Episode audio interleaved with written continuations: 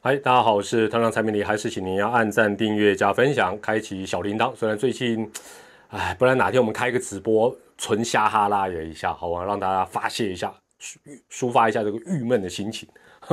那如果是事后收听团长的 podcast 的话，还是记得给团长五星推报啊！团长也连续两个礼拜，周一到周五下午五点钟都会推出这个一起面对的。这个期间限定的 p a c k e t 的节目，那当然讲的就不一定是棒球。如果有机会的话，没前面的十集没听到没关系，下个礼拜一理论上还有，因为我们还在三级警戒当中。好，那今天要跟大家谈的主题是疫情下的台湾棒球将何去何从？疫情下的棒球，台湾的棒球要何去何从？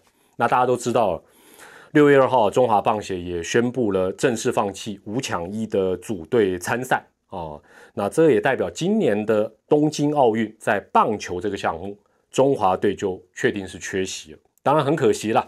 不过先讲个题外话，这个决定哈一确立之后，吃亏最大的、最伤心的，恐怕是今年台湾的东京奥运的转播单位，就是有台啦。哦，有台当然呃分 MOD 跟有线电视这两个受伤一定最惨重。为什么？因为棒球项目。差不多在呃整个奥运的转播当中，当然我指的是对台湾还有商业价值，就是广告啦、收视率啦，还有它的吸金程度，差不多占到三分之一到四分之一，就是至少四分之一了，最多可能三分之一，还要看中华队打的好不好。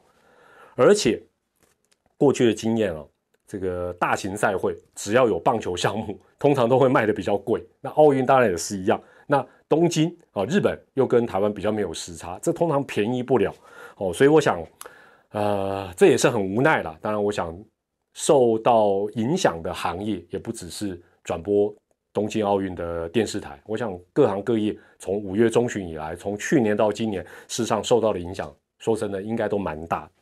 好，那之前也跟大家谈过很多次啊，大家可以再做一个类比啊，就是说。奥运的这个棒球最终资格赛一定要打，包括美洲区的比赛，包括这个从六抢一到现在可能变四抢一，一路大家都半信半疑，因为为什么？就是疫情，大家会觉得这会打吗？美洲那么严重哦，那什么什么那么严重，怎么打？怎么怎么会办？事实上呢，跟冬奥的一定要办，根本的原因其实都差不多。讲比较粗俗一点，就是 COCO 钱；讲比较文雅的，就是商业利益的考量。因为哦，大家想想看，这一些重大比赛的，不管赞助约也好，转播的合约也好，这个合约都不会是今年要办，去年才谈，很多年以前就谈，很多年以前会想到有新冠肺炎嘛？当然啦，各国的大律师在拟定合约，一定想到很多事情，但是合约怎么写的再怎么仔细，恐怕也不会都能够面面俱到，尤其是像疫情这样的一个天灾，而且它影响的时间居然这么的长。再加上哈，这个就讲一个比较简单的一个一个原理哈，大家想想看，东京奥运从去年到今年，它名字有没有变？没变啊，它还是叫东京奥运啊。另外，它的规模缩小，它名字有没有变？它还是叫奥运啊。它闭门打，它还是叫东京奥运，它还是叫奥林匹克。所以基本上的奥运就还是奥运。那而且当年呢，我想。很多，譬如说，大家想象这个，譬如说汽车商也好，饮料商也好，基本上想要抢当奥运的赞助商，都是抢破头的。现在啊，心里面再怎么圈圈叉叉，想说，哇，这个简直是糟糕，这个钱花下去效益如何？没办法，你只能吞下去。顶多是什么比较有良心的，就是说，可能这个主办方他可能跟你讲说，好了，那就在下届奥运，巴黎奥运。或者是洛杉矶奥运，你有优先权，用这样来补偿你啊，不然呢？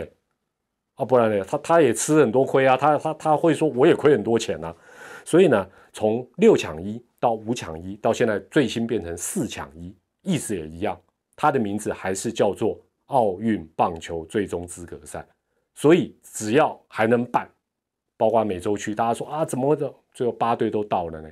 所以这个剩下的最终资格赛，硬着头皮。国际棒总怎么样也要把它办出来。我想这个原理基本上是相同的，因为最基本的它的名称没变啊，它只要有办，可以拿到的这个商业利益，基本上或许影响就不会哦。对主办方来讲，它不会差这么多。回到我们台湾来讲，我其实想一想，我们这一连串的变化，比较简化的说法或答案就叫做一切都是因为防疫优先，或者是疫情变化，大概就是这样。但仔细想一想，甚至有我们如果能够放眼国际，跟其他国家比一比，最大的关键跟差异，就是说我们从要主办到这个比赛不能办，然后到墨西哥。从要参加到后来完全都不去参加，这最大的关键跟差异，事实上，并不是台湾的疫情说变得有多严重。那我讲到这，可能会有人不赞成，说：“哎，团长，你知不知道，今天我们国内的这个呃确诊者已经破万，那每天都有这么多人过世，怎么会不严重？”但是这是看你从什么角度来想。那可能会有人讲说：“好啦，就算不跟国外比，我们的疫苗特别少哦，是这个施打率特别低。”对但事实上，这是不是绝对的原因？我想，可能这是大家可以去思考。那另外就说，是不是墨西哥或日本比我们安全或不安全？但事实上，如果从比较的观点，墨西哥就会比台湾安全吗？日本这种疫情会比台湾好吗？所以，基本上我觉得最主要的关键是我们本身。当我讲的本身，不只是棒球圈，而是说整个国家的想法。对于疫情的态度跟要求，还有整个社会的氛围，这才是一连串变化的一个最主要的一个原因。举个例子来讲，这段期间，很多棒球迷一直不解，说：“哎，团长，明明日本都比我们严重啊，对不对？哎，不只是哪里又怎么样，哪里又怎么样，常常连职棒球队都还会有球员确诊，甚至于哦传播的还蛮多，甚至也因此要停赛个两天三天。但是团长身上穿的日本职棒是不是？”至少在每天晚上，现在都填补你的空虚，他还继续打，为什么？意思也一样。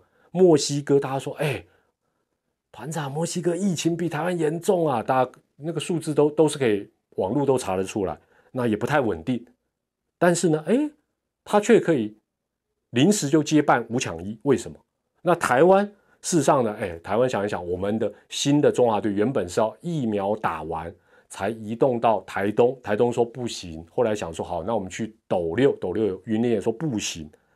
事实上，我们的要求主要的关键就是我们的要求标准非常的高。